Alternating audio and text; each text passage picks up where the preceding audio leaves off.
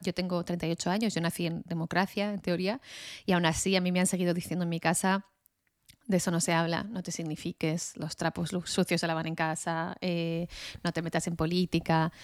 Le salió regular, también os digo. Esa es la prueba. Good Morning Podcast.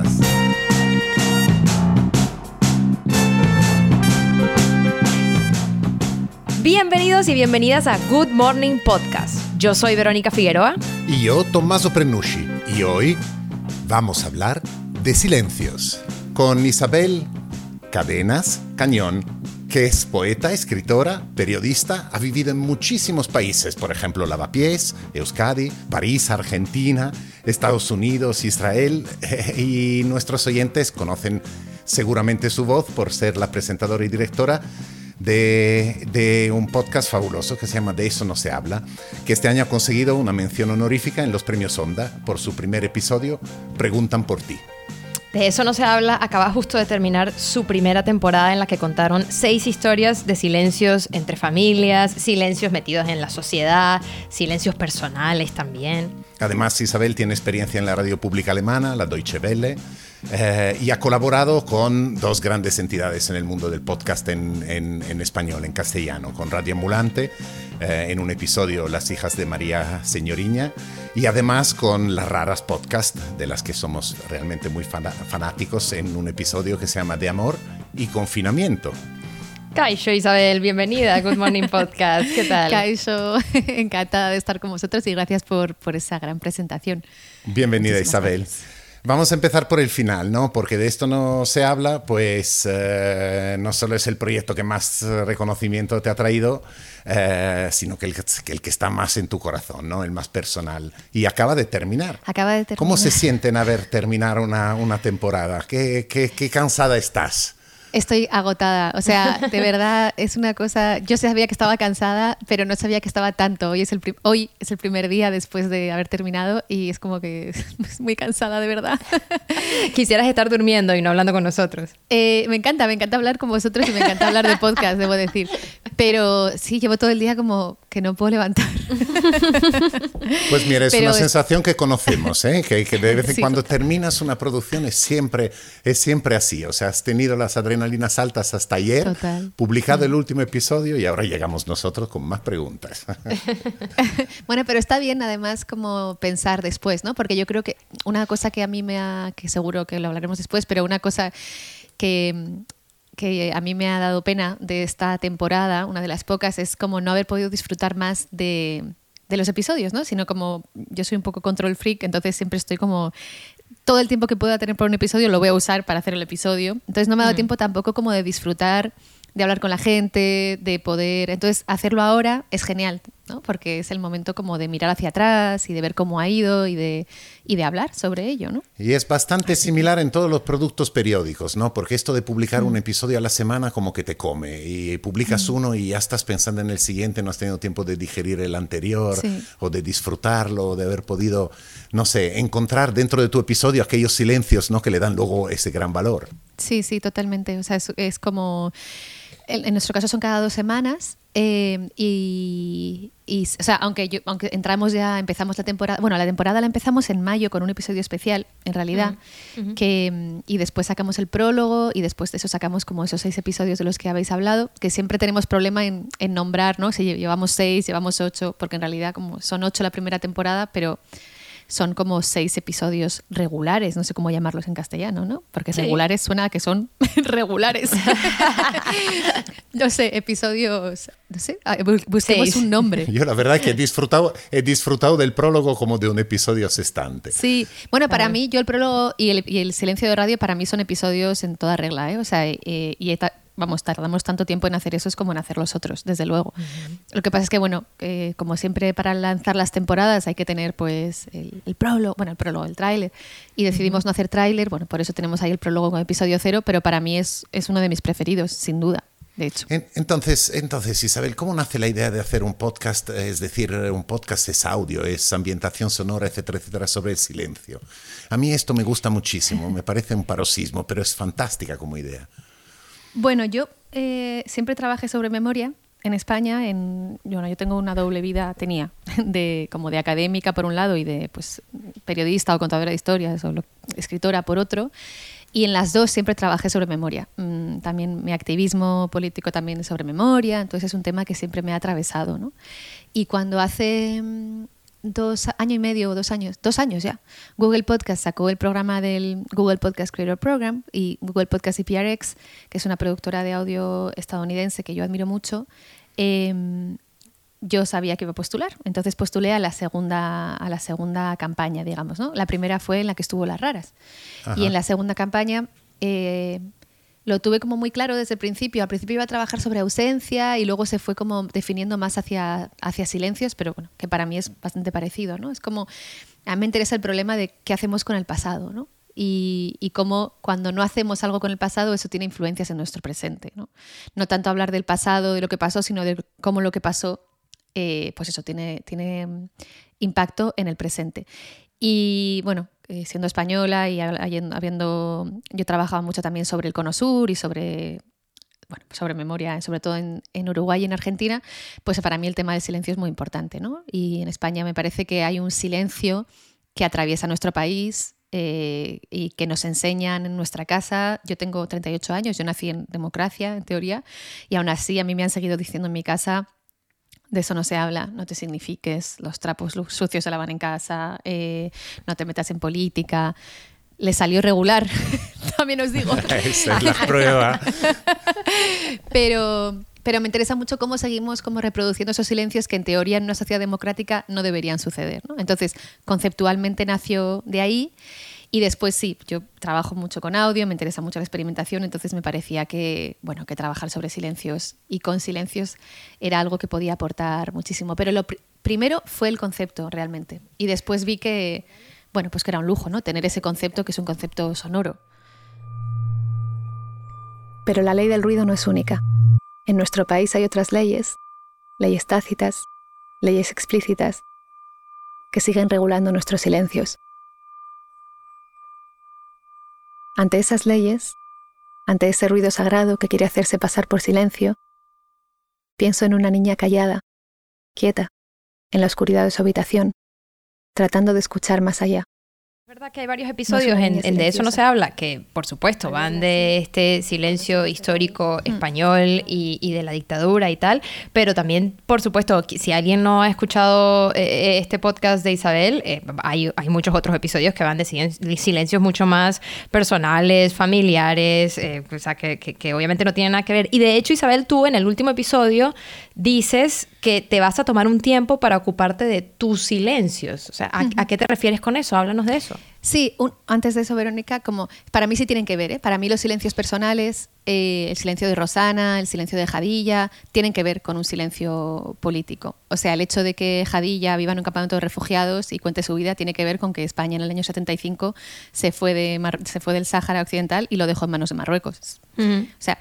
que el objetivo del podcast eh, creo que lo decimos en algún sitio, es como unir los, los puntos entre los silencios colectivos y los silencios los individuales. personales. Entonces, para mí eso es súper importante, ¿no? O sea, que, que, pues yo lo cuento también en el prólogo. Mi madre se murió cuando yo tenía ocho años, no se murió de nada político, digamos.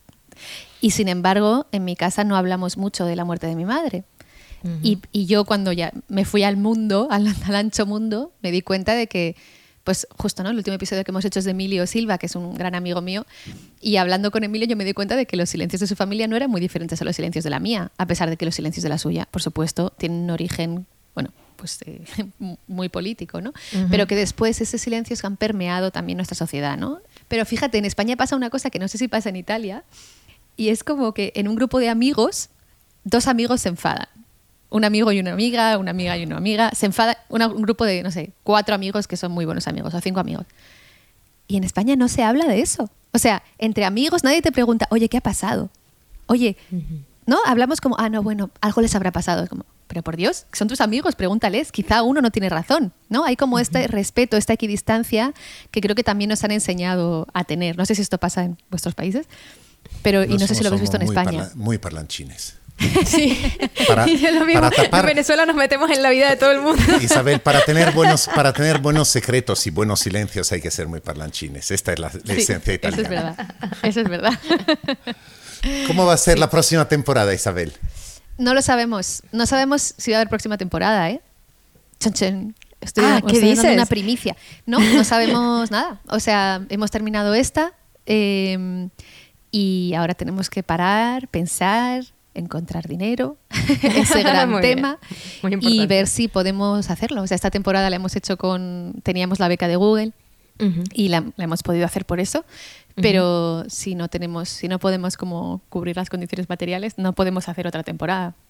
Así que Bueno, aquí yo creo que vale la pena mencionar que tú haces este podcast con Laura Casielles, Vanessa Rousselot y Paula Morais y que además de producir, editar, escribir, etcétera, todos los episodios, los traducen, sacan un formato vídeo, Sí. eh, tienen la página web, ah, o sea, son un montón de cosas que llevan muchísimo trabajo, sí, ¿no? Sí, muchísimo. Tenemos un grupo en Facebook, o sea, todo, eh, todas las cosas de la comunicación llevan muchísimo tiempo, o sea, que hacer el episodio lleva muchísimo tiempo, eh, pero además están pues todas las cosas de comunicación, eh, que son muchísimo tiempo, las, sí, los vídeos llevan muchísimo tiempo porque están traducidos, tenemos también, bueno, trabajamos con una traductora, tenemos una ilustradora, luego yo trabajo con otro sonidista, o sea que tenemos como un equipo grande y...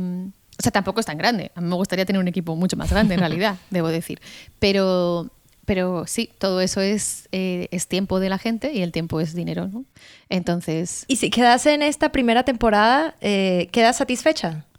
sí, yo creo que sí. O sea, a ver, a mí me gustaría hacer una segunda temporada, ¿eh?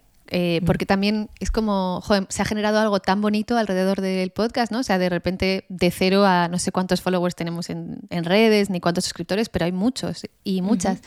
O sea, muchos sobre todo porque no teníamos ninguno, ¿no? Claro, Comparado claro. con un podcast grande será poquísimo, pero para nosotras como cada persona que nos escribe, cada persona que escucha las historias, está siendo impresionante. O sea, gente que nos manda sus historias, que nos habla de dónde nos escucha. Pues esto que siempre oímos, ¿no? De la gente que habla de sus podcasts y hasta que no, yo hasta que no lo he vivido, no lo he entendido, ¿no? Es como, es que realmente estás hablando a cada una de esas personas. Y eso es, y lo que yo decía en el, en el, en el final del último episodio, ¿no? De gracias a quienes nos han contado sus historias y gracias también a quienes las han escuchado, porque realmente yo creo que mucha gente se ha animado a contar las historias porque sabía que había fuera una comunidad que los escuchaba. Y eso es súper importante, ¿no? Una comunidad que estaba ahí como apoyando a la gente que, que rompía el silencio. Y eso es impresionante, no sé. Isabel, ¿y tú quieres seguir porque ya tienes historias para seguir? Sí, tenemos algunas historias. eh, sí, tenemos algunas historias y también tenemos, vamos, yo tengo muchísimas ideas de incluso como de temporadas temáticas, por ejemplo, ¿no? En plan, seis episodios temáticos. eh, hay muchos temas que hay muchos temas que tratamos y que a mí me gustaría tratar más y otros que ya nos han ido llegando, cosas que se te quedan en el, en el tintero, que no has podido terminar. ¿Y esto te llega por dónde? O sea, ¿ustedes aceptan sugerencias? ¿Son historias que tú ya tenías vistas? O sea, ¿de dónde llegan estas historias? Bueno, en la primera temporada eh, todas fueron historias encontradas, digamos, o sea, como eh, que, que buscamos. Por ejemplo, la historia de Emilio llegó muy al final. Eh, teníamos otra historia, pero de repente yo soy, bueno, Emilio es muy amigo mío y yo no había considerado contar su historia. Yo hacía mucho tiempo que quería hacer un perfil suyo escrito eh, y de repente un día hablando con él me llamó y estu- estuvimos discutiendo sobre la primera persona, que bueno, que él nunca escribió en primera persona, y yo me peleé un montón porque yo soy muy fan de la primera persona, y ahí dije, Ujú. tengo que contar su historia. O sea, la historia de Emilio es impresionante para nuestro país, ¿no? Muy importante para nuestro país. y, y llegó esa historia. Entonces, todas las de la primera temporada han sido historias o que, o que hemos buscado o que, o que nos han. O sea, que han aparecido por buscarlas, digamos. No ha habido ninguna que nos haya sugerido algún oyente o algún oyente.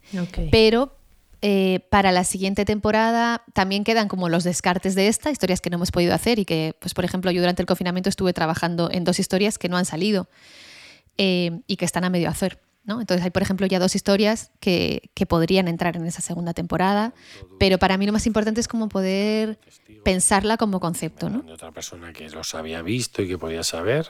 Emilio no encontró al otro testigo, pero al volver, mientras estaba aún en el coche, alguien lo llamó. Me hace una seña, dejo el coche aquí aparcado, corre, corre, corre, como que ha aparecido algo. Entonces el operador de la excavadora, él notó que el cazo donde lo había metido justo en ese momento entraba con más facilidad. Emilio aprendió entonces que la Tierra, después de haber sido removida, tarda unos 150 años en volver a estar igual de compacta.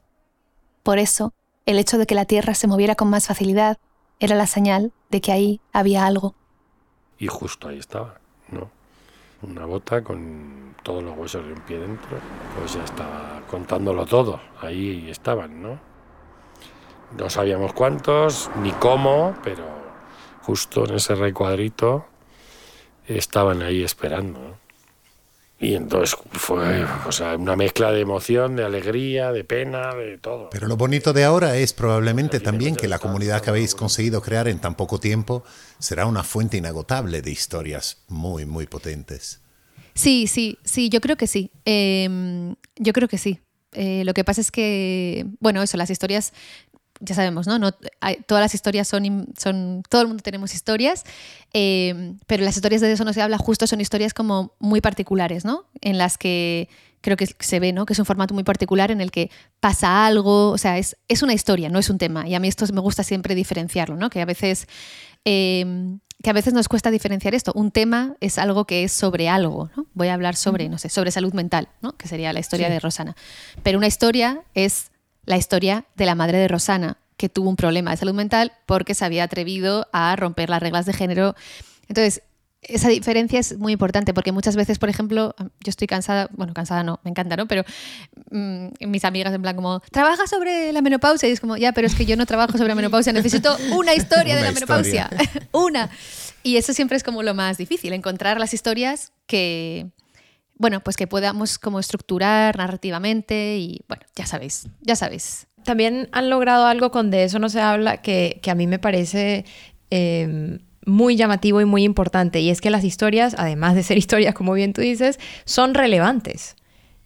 O sea, estas historias no, no, no solo representan eh, lo que significa para la persona, sino que tienen una representación a nivel social mucho más importante y con una influencia mucho más grande que cuando uno escucha uno dice, esta es la sociedad en la que vive España. Qué bien que te parezca eso, Verónica, porque, bueno, pues como os decía al principio, ¿no? O sea, yo hago este podcast con muchos objetivos. El primero es que me gusta mucho hacer audio, que me divierto mucho haciendo historias, que es la manera en la que me gusta contar historias. Pero al mismo nivel está que, que, que en mi país hay un problema eh, con el silencio. Y, claro. y que para mí es tan importante, o sea, por eso para mí es tan importante que las historias sean buenas. Porque alguien que no le interesa la memoria histórica está escuchando una historia de memoria histórica. Y eso, y eso para mí es, es, clave, ¿no? O sea, poder llegar a gente que nunca le hubiera interesado, eh, no digo de números, no digo llegar a muchísima gente, que ojalá también, pero es más como, o sea, que, pues que mi tía que pasa de la memoria histórica, de repente se escuche la historia de Emilio porque le emociona que un hombre de 55 años siempre se vista igual. Y desde ahí empieza a escuchar una historia, ¿no? Y para mí eso es súper importante. Eh, lo era antes de hacer el podcast y lo es ahora, ¿no? Que, mm. Sí. Y Isabel, ¿nos cuentas un poquito el proceso eh, desde esta, esta historia, ¿no? Que, que, no un tema, sino una historia que aparece hasta un episodio publicado? ¿Cómo es vuestro proceso de trabajo en este micro equipo de cuatro personas tan, tan sí. apasionadas? Y explícanos lo de los post-its, por favor. bueno, los post-its, eh, yo amo los post-its y después de hacer el, el, programa de Google ahí en Boston, los post-its son como nuestra vida. De hecho, el regalo final que nos dieron fue una caja con post-its, para que os imaginéis. ¿Pero para qué los usan? O sea, ¿de, eh, ¿de qué sirve el post-it? Yo, por ejemplo, de eso depende de las historias, ¿no? Cada historia es diferente, pero por ejemplo, la historia de Emilio, la última que hicimos, ¿Cómo trabajé yo esa historia? Bueno, yo, la historia de Emilio era fácil y difícil de hacer, ¿no? Difícil porque lo conozco mucho y me sé toda la historia y fácil porque también ya la tenía estructurada en mi cabeza hace mucho tiempo, la conozco muy bien. Entonces, eh, yo grabo muchas horas, muchas, muchas, muchas horas de audio eh, y después, eh, bueno, me escucho todo eh, y hago la selección del, como le llaman en inglés, el hot tape, ¿no? De, lo que sea lo mejor, las perlitas, ¿no? De cada, de cada hora de audio, de cada, sí, de cada hora, digamos. Y después, eh, por ejemplo, con la historia de Emilio, yo lo que hice fue poner todas esas perlitas en post-its. Todas. En plan. Okay. Y después, ahí, por ejemplo, la de Emilio, que sí que tenía más o menos una estructura clara, las fui organizando por estructuras. Cada post-it tenía un color, cada color era una categoría. No me acuerdo ahora mismo, lo puedo mirar porque lo tengo por aquí, pero a ver. Nara, eh, a ver, amarillo era información, eh, naranja era escenas, azul era reflexión mía, verde era reflexión de Emilio. ¿Y lo pones eh, en una pizarra, rosa, Isabel? Y rosa era otra gente. Lo pongo en un, en un, En un muro, en papelógrafo, que le llaman Ajá. aquí, un papel grande, Ajá. como una cartulina. Oh, Ajá. ajá. Y ahí voy moviéndolas. Eh, esto se puede hacer en post-its y hay gente que lo hace. Yo a veces lo hago directamente en el ordenador, ¿no? Eh, depende. Los post-its se sirven, a mí me sirven mucho porque me sirve como no estar siempre mirando el ordenador, lo material, los diferentes colores, eh, y es una manera también de, de ponerle un poco de juego al proceso que para mí es duro, ¿no? El proceso de estructurar una historia para mí sin duda es el más duro. O sea, yo lo paso mal, muy mal. Ese- esas semanas que estoy haciendo guion y estructura son, son malas. No son las mejores de, de mi, de mi año. Y entonces, por lo menos, al tener la- los post-its, puedo pensar visualmente, ¿no? Claro. En lugar de estar siempre eh, pensando frente al ordenador. No sé si me explico, pero... Perfectamente, vamos, ¿Sí? Ah, vale. perfectamente. Sí, claro. Los cuadernos Entonces de nota, las pizarras y los post-its son herramientas fundamentales para salir de esta esclavitud de la máquina y, pens- Sí. y- y pensar Y con pensar mucha mayor manera. libertad. Exacto. Sí, Claro. es que la cabeza piensa de otra manera. Por ejemplo, con la historia de... No me acuerdo con qué historia fue. Con la de Rosana puede ser. Yo ahí tenía clara también la estructura, que era una estructura, estás en forma de E, que le llamamos, ¿no? Que empieza como eh, contando, no en media res, pero bueno, que empieza contando algo que está en el medio y luego va hacia atrás. Ajá. Eh, y ahí, por ejemplo, dibujé una E en, en un papelógrafo y fui poniendo los post-its eh, eh, en, es- en esa, en esa Y estructura. dime, ¿no? dime una cosa, Isabel, ¿y también los cortes sonoros, las ambientaciones sonoras tienen su color de post-it? ¿Y las visualizas? Sí, sí, sí, los ambientes, por ejemplo, aquí los tenía naranja. O sea, yo para cada, para cada historia uso post-its diferentes. O sea, de repente en una, aquí tengo las escenas en naranja y en otra no tengo escenas porque son todo. O sea, cada, no, hay una, no, no hay un método, aunque me gustaría tenerlo. Oye, y si lo más difícil es la estructura y el guion, ¿qué es lo más fácil? Todo lo demás. no lo más fácil. Lo más difícil es encontrar una buena historia. Eso desde luego. O sea, Vale. eso, vamos, eh, para mí desde luego. Pero no es tan, tan duro como el guion eh, para mí. Y yo disfruto muchísimo entrevistando, disfruto muchísimo grabando, disfruto muchísimo de la técnica, de dominar los micros, de, de que esté limpia la grabación. Disfruto mucho de escuchar y de hablar con la persona a la que estoy entrevistando. O sea, muchísimo. Eh, de hecho, creo que la prueba de que disfruto muchísimo es que yo siempre hago entrevistas muy largas y digo, venga, hoy pues voy a hacer dos entrevistas y es imposible. O sea, yo después de una entrevista de tres horas me tengo que ir a dormir. O sea, es como que, que creo que le pasa a mucha gente, ¿no? Pero es como est- estás tan presente, ¿no? En este momentos en los que, bueno, yo por lo menos me distraigo tanto, nunca estoy presente y de repente las entrevistas es como, estás ahí, o sea, estás ahí todo el rato, ¿no? Eh, entonces yo disfruto mucho de eso y disfruto muchísimo del montaje y del diseño de sonido. O sea, cuando acabo guiones como, "Uf, por fin, llega lo, Y también disfruto mucho de grabar, de locutar. Eh, Se o sea, que todo menos, se nota. me- todo menos el guion.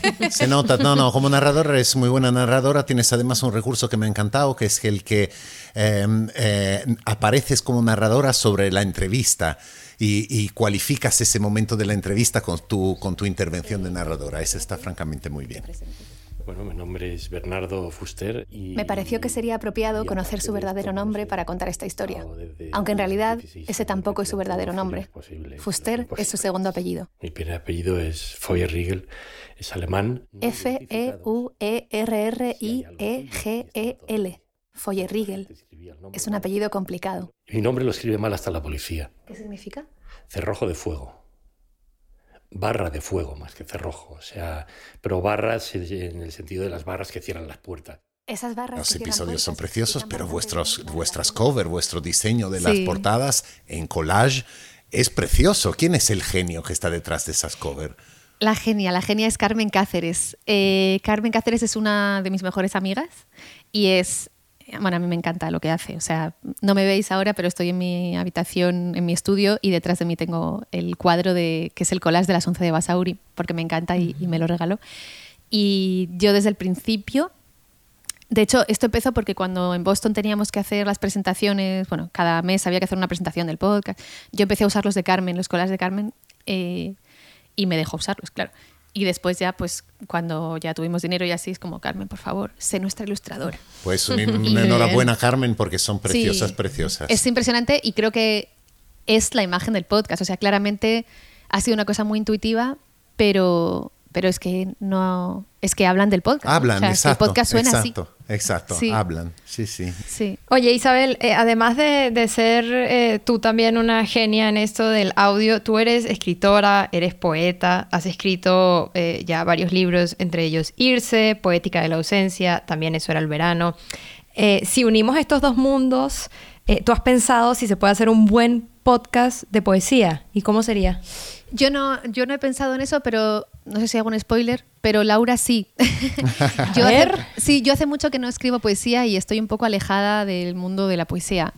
Eh, pero Laura Casillas, que, que trabaja en el podcast también y que se encarga de la comunicación y bueno, y también de la edición, ella, es que no sé si estoy haciendo un spoiler, pero bueno, ella eh, piensa mucho en eso, en hacer un podcast de poesía. No puedo decir más. Lo voy a dejar aquí. Sí, Sin embargo, de poesía no, pero de amor sí que has hecho un episodio.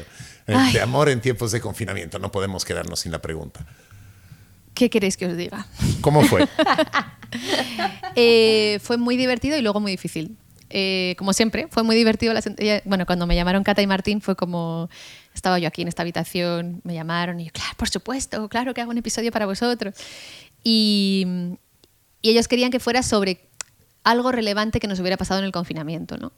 Y a mí lo que más me pasaba en ese momento, además de, bueno, además de todo, de, pues, de enfermedades, de gente cercana que, pues, que perdió familiares y, de, y del horror que vivimos ¿no? esos días, aparte de eso, yo estaba pensando mucho en, en mis relaciones, en las relaciones que yo había tenido, bueno, lo que cuento en el podcast, ¿no? Porque ahora ya, como ya no es privado esto, eh, sí, o sea, tuve como una reflexión así, eh, parece muy, no parece real, pero fue así, o sea, de repente sentí que, que durante el confina- confinamiento mucha gente estaba como cuestionando el capitalismo, ¿no? En plan, no funcionan las maneras que tenemos de comprar, de vivir. Y para mí, que yo, eso estoy bastante de acuerdo, fue más como mi capitalismo son mis relaciones de amor. o sea, como mis relaciones afectivos sexuales no a funcionan. Contarte nuestros dramas, nuestros nerviosismos y tal. Tú nos mirabas así mirando hacia abajo y decías, claro, porque a ti el amor ya no te causaba desvelos. A mí me gustaba estar en la columna. ¿Os reís de mí? Nos reíamos de ti, sí. Era como, mira, Isa, que cree que está en la columna. Yo ya lo sabía, claro. Y me reía de mí misma con ellos. El confinamiento me pilló exactamente ahí, subida y bastante instalada en la columna. Tan firme en la columna, era muy divertido de ver. A mí me interesa mucho el tema del amor eh, como tema. O sea, me, me interesa mucho como tema eh, teórico, ¿no? Me leo mucho sobre el amor, eh, sobre otras maneras, más allá de las maneras como tradicionales que tenemos de establecer eh, pues parejas, ¿no? Y, y entonces sí, fue como muy evidente que bueno, era el momento como de explorar eso eh, y hacía mucho tiempo que tenía, que tenía ganas de hacerlo. Después fue muy difícil el, el guion. O sea, creo que igual es el guion que en el que peor lo he pasado este año. O sea, fue realmente muy difícil, muy difícil. Sí. Pues Sí, es un episodio precioso. Es un episodio Porque- precioso y además en sí. manos de Martín, que es un genio del Sí, sonido. sí, Eso es. Sí, sí. Paisajes Bueno, Cata estuvo sonoros. ahí. Cata es una editora impresionante. De hecho, yo les mandé, yo, ya- yo quería hacer una comedia romántica. Al principio escribí el guion de una comedia romántica con dos voces, así que, y Cata y Martín me miraron como, eh, ¿no? Entonces Cata hizo una edición ahí genial y ahí volvimos a empezar a trabajar, ¿no? Como fue, sí, Cata es súper buena editora. Pero hay algo que me falta a mí en el, en el episodio de las raras y es que tú haces una confesión que, que, que, a, que a mí me impresiona porque, como tú has dicho, ahora ya esto no es privado, sino que es público y este, este tipo de cosas a mí, cuando, cuando pienso en hacerlas yo, siempre me dan muchísimo miedo, pero ahora que ya lo has hecho, a mí me falta la historia de, de, de cómo te has enamorado tú, o sea, porque, porque en confinamiento, ¿cómo se hace eso? No la tendrás, Verónica, la historia. Luego, si quieres, después. Eh, Con una caña. con- pero yo creo que a mucha gente le pasó eso en confinamiento, ¿no? Que Claro, pero, eh, pero por eso me interesa saber el cómo. O sea, porque, porque eh, eh, eh, no sé, puede ser que, que tenías un, eh, un vecino con el que hablabas a través del balcón, o yo qué sé, o es una aplicación, o, o- ¿sabes? Es- Esta historia también me parece muy interesante y también me parece muy común, como tú bien has dicho. Sí. O sea, le ha pasado a mucha gente. Mm, No la voy a contar. no, porque además no es para nada relevante. O sea, porque yo he oído tantas historias de. Y no es nada. O sea, no es una historia que yo contaría en un podcast porque no es nada espectacular. O sea, Ah, que- ok. no, no, no pasó nada espectacular ni nada. Pero pues yo tengo una amiga que se fue, una amiga de una amiga, que eh, le tocó pasar el confinamiento en otra ciudad y al de tres meses estaba embarazada. O sea, y estaba soltera en esa ciudad y de repente le tocó pasar el confinamiento en una casa que no conocía y, de, y yo de hecho la quise entrevistar para el podcast y no quiso. Pero eso hubiera sido impresionante. Esa es una gran historia. Esa es una historia preciosa. Mira, Isabel, em, ya te hemos quitado muchísimo tiempo de tu día de descanso y de dormir y creo que podemos terminar. Nosotros siempre intentamos darle consejos a nuestros oyentes de, de cómo avanzar en esto del mundo del podcast. Tú fuiste un poquito autodidacta y luego tuviste la ayuda, como bien contaste, de PRX. Entonces, ¿Tú le dirías a alguien que estudie? O sea, ya empezamos a ver másters de cómo hacer podcast o cursos. Em, ¿Es algo que tú eh, le dirías a alguien que está empezando, oye, no, lánzate y hazlo o, oye, vea una clase primero? Lánzate y hazlo. O sea, sin duda, sin duda. Eh, lo pienso mucho, ¿eh, Verónica? Porque em, fíjate, por ejemplo, cuando me, eh, parece que no está relacionado, pero lo está, ¿no? Cuando me preguntan por los micros, por ejemplo, ¿no? Que me hace mucha gracia porque siempre nos pregunta la gente qué micro usáis, qué grabadora le mandaste esa jadilla, pero nadie me pregunta cuánto tiempo has estado trabajando en un guion, que es como, mm, creo que es más importante. Entonces, por un lado yo tengo el, se puede hacer un podcast con cualquier cosa, pero por otro lado tengo el, yo, o sea, por favor no grabéis mal, ¿no? Entonces es como, soy un poco contradictoria en esto, es como, sí, hay que grabar bien para que, porque usamos el sonido, tenemos que saber cómo grabar. Entonces, con lo de las clases tengo la misma, pienso lo mismo, ¿no? Por un lado digo, eh, no sé, o sea, hay cosas que, el audio es fácil, o sea, lo bueno del audio es que una puede aprender sola. No es como, no sé, no estamos haciendo cine mm, de autor digamos, ¿no? No hace falta tener como un iluminador. No, o sea, una puede hacer todo el proceso de un buen podcast sola. Evidentemente es mejor si tiene un equipo, pero dominar cómo grabar bien no es difícil. O sea, hay que prestar atención y hay que saber, pero no es difícil. Entonces, mm, y yo decía ayer en, un congreso en, Colombia, en Al Oído, que fue espectacular ese festival, em, fíjate, yo decía como que una de las cosas buenas que tiene el mundo del audio o del, podcast es que la mayoría de la gente hemos hecho otras cosas antes. Y a mí me parece como que de repente aporta al podcast otra cosa, ¿no? Y pero ahora no, ahora hay una generación que van a hacer, bueno, que van a hacer, cuyo primer trabajo o cuya primera educación vaya a ser en lo audio. Entonces no sé, no sé cómo va a cambiar eso el panorama. Es, creo que es interesante, interesante verlo. Pero vamos, a mí el consejo que me dieron cuando yo empecé fue empieza. Hazlo. O sea, yo, yo hazlo. O sea, yo me reuní con, yo vivía en Estados Unidos y me reuní con una mujer que admiraba mucho y ella me dijo, yo me compré una grabadora y empecé a grabar a gente por la calle. Y, y yo hice lo mismo. O sea, yo terminé la tesis, que llevaba unos años haciendo una tesis. El, la semana que terminé la tesis me compré una grabadora. Y me puse a hacer mi primera historia, que fue una historia que después eh, tardé varios meses en hacerla, nadie la quería. y después la hice en directo con carne cruda hace dos años, eh, que se llama Inmigrantes Invisibles, que ahora la escucho y digo, ay Dios mío. Pero bueno, eh, escucho como la grabación que yo hice y digo, ay, los pops, o sea, qué vergüenza. Pero, pero aprendí, o sea, hice yo una historia sola y aprendí pues en páginas web, preguntando a gente, eh, montando y, no sé, ¿vosotros qué creéis? Yo, ah, no, no me encantan las dos cosas que has apuntado. Hacer eh, y la segunda, no tener eh, miedo a tener vergüenza de lo que habrá, de lo que has hecho cuando lo vuelvas a escuchar dentro de dos años. Es precioso ver cómo al principio en la ingenuidad se hacían cosas que ahora no harías nunca mm. más. Pero mm. eso es el punto de partida fantástico, ¿no? Es como, como niños, ¿no? Te metes frente al medio. Total, total. Yo veo cosas mías que, que hacía antes, digo, wow, era mucho más. Me atrevía con cosas que ahora no me atrevería porque sé que no están bien, ¿no? Pero me atreví a mm. hacerlas. Y quizá, no sé, es que no, sé, no sé qué pienso de la pregunta de la educación. O sea, de... Porque, porque por un lado, eh, pues yo me hubiera ahorrado mucho tiempo si hubiera ido a unos cursos, pero por otro lado hubiera aprendido quizá lo mismo que otra gente. Entonces no lo sé. Y otra respuesta que nos dan a menudo nuestros entrevistados es escuchar muchos podcasts. Por lo tanto, pues eh, nuestra invitación a nuestros, a nuestros eh, escuchantes, como les llamamos, es que escuchen De esto no se habla una y otra vez, a la espera de una segunda temporada, Isabel. Yo también. Yo también. Con los dedos cruzados, vamos, es- estamos para que haya segunda temporada. De eso no se habla.com, ahí está toda la información. Además, ya saben que van a escuchar la, la voz de Isabel también en Las Raras, en Radio Ambulante, y búsquenla por ahí en redes, que además es súper divertido leerla en Twitter y en Instagram. Isabel Cadenas Cañón, mil gracias eh, por estar con nosotros. Gracias, Tomás y Verónica. Muchísimas gracias, Isabel. Un placer hablar con vosotros. Agur. Agur. Chao. Esto fue Good Morning Podcast, un proyecto de Sam 321 presentado por Verónica Figueroa y Tommaso Prenucci. Música y edición de David Alonso, alonsogarzón.es. Cada semana, un nuevo podcast sobre podcast. Gracias por escuchar.